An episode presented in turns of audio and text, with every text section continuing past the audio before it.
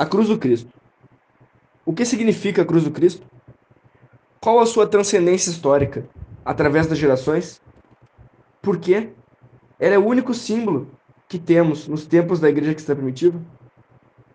É o tema que, pela santa vontade de nosso Senhor Jesus Cristo e Pai Nosso, me proponho a realizar nesta conferência evangélica. Antes da vinda do Senhor Jesus Cristo, a cruz era um símbolo de estigma, de maldição. Ela serviu para o castigo de malfeitores. Assim se deduz do conteúdo sagrado correspondente ao Antigo Testamento e consta igualmente nas Escrituras, que comportam o Novo Testamento. Porém, este símbolo tétrico, terrivelmente triste e pavoroso, mais que um castigo humano, entranhava um castigo divino, porque a lei mosaica teve sua origem na justiça divina. Eis a razão do estigma bíblico. Maldito todo aquele que for pendurado no madeiro.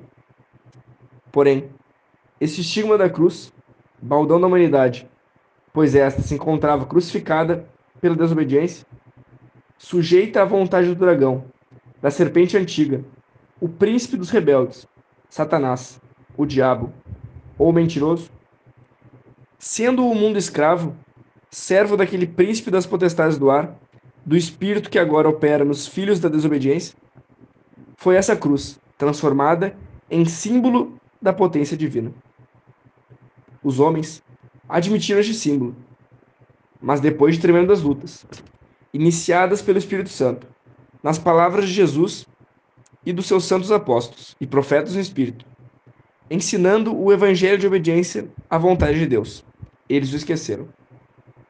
Dessa arte, o primeiro a conhecer e praticar a doutrina, revelado pelo Pai Celestial, foi nosso Senhor Jesus Cristo, o qual nos tira das cadeias do demônio, resgatando-nos para Deus.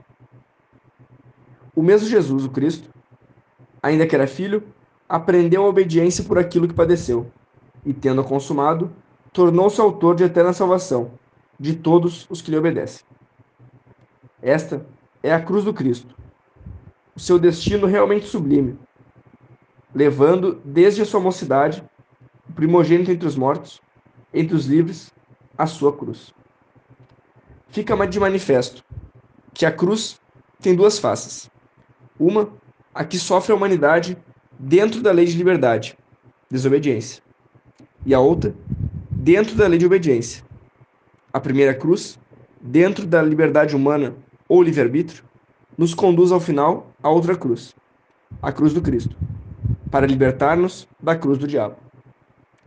A cruz de Satanás, do rebelde, do diabo, do mentiroso, na qual foram pendurados os malfeitores que faziam as vontades dos seus pensamentos e os desejos de sua carne, foi transmutada pela onipotência divina em símbolo de redenção, de perdão, de libertação e, por último, de glorificação, ou seja, como dizia anteriormente, em símbolo da potência de Deus.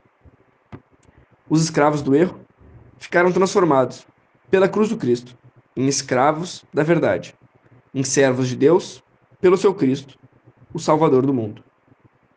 Analisando aquelas duas faces da cruz, compreende-se como, no plano divino, era mistério primeiro levar a cruz material pela desobediência, para posteriormente levar a cruz espiritual em nossos corações, em nossos pensamentos, em nossa mente.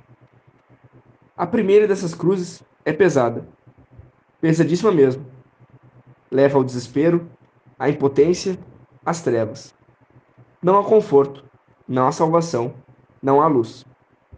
A segunda cruz é leve. Ligeira é a minha carga. Com a primeira cruz, somos somente almas viventes. Com a segunda cruz, somos partícipes do Espírito vivificante. A cruz de Adão é morte.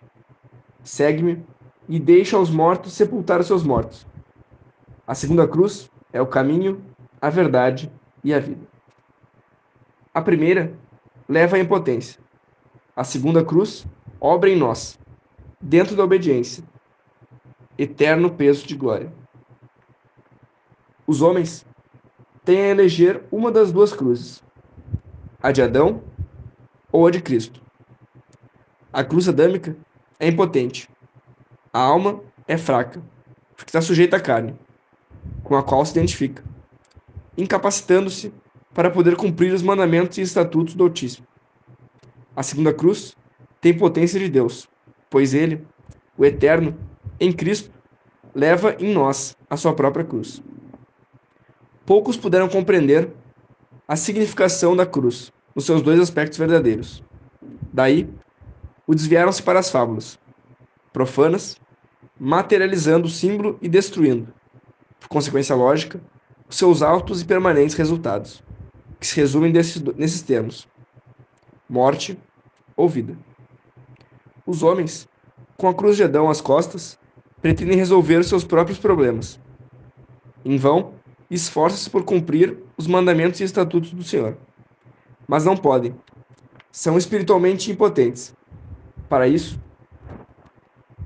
não chegou à sua razão humana e, portanto, defeituosa, imperfeita, a compreensão de que ninguém pode cumprir os mandamentos de Deus, sem que, para este fim, atue a vontade infinita.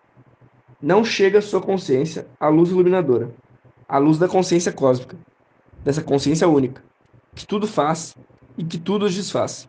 Isso é a consciência crística. Felizmente, ainda é tempo. O tempo que não devemos perder, mas aproveitar, porque os tempos angustiosos, os tempos difíceis, nos dão a entender, à luz das profecias, o vencimento dos tempos. Desirramos um mistério.